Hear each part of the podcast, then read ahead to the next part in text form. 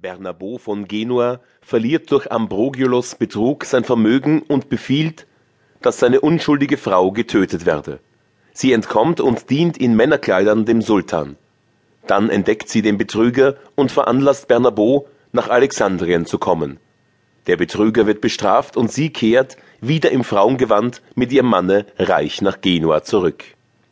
Als Elisa durch die rührende Geschichte des Grafen von Antwerpen ihre Pflicht erfüllt hatte, sann Philomena die Königin, die schön und von schlanker Gestalt war und deren Gesichtszüge noch mehr Anmut und Freundlichkeit hatten als die der anderen, einen Augenblick nach und sagte dann, wir müssen dem Dioneo schon Wort halten, und so will ich denn, da nur er und ich noch zu erzählen haben, meine Geschichte zuerst vorbringen, und er mag, wie er sich's ausgebeten, der Letzte sein, der für heute erzählt.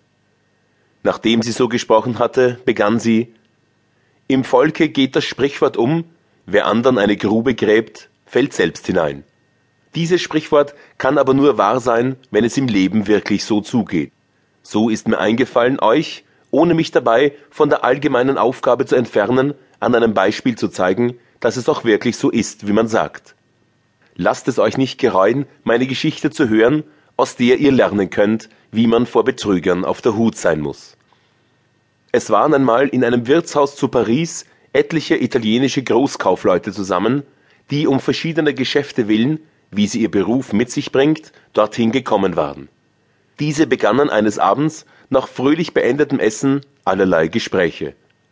Das eine brachte sie auf das andere, und so kamen sie endlich auf ihre Frauen zu sprechen, die sie daheim gelassen.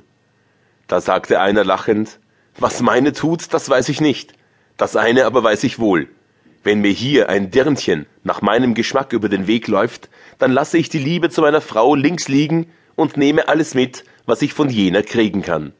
Darauf sagte ein anderer, ich mach's ebenso, denn bilde ich mir ein, dass meine Frau sich derweil einen Zeitvertreib sucht, so tut sie's.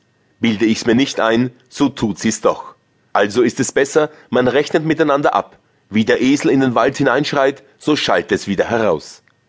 Die Meinung des Dritten kam auf dasselbe hinaus, und mit einem Wort, die Anwesenden schienen alle darin übereinzustimmen, dass ihre zurückgelassenen Frauen die Zeit schwerlich ungenutzt lassen möchten. Nur ein einziger, Bernabo Lominello mit Namen und aus Genua, sagte das Gegenteil und versicherte, durch Gottes Gnade eine Frau zu besitzen, die alle Tugenden eines Weibes und mit wenigen Ausnahmen auch die eines Ritters oder Knappen in so hohem Maße zu eigen seien, dass sie vielleicht in ganz Italien nicht ihresgleichen habe.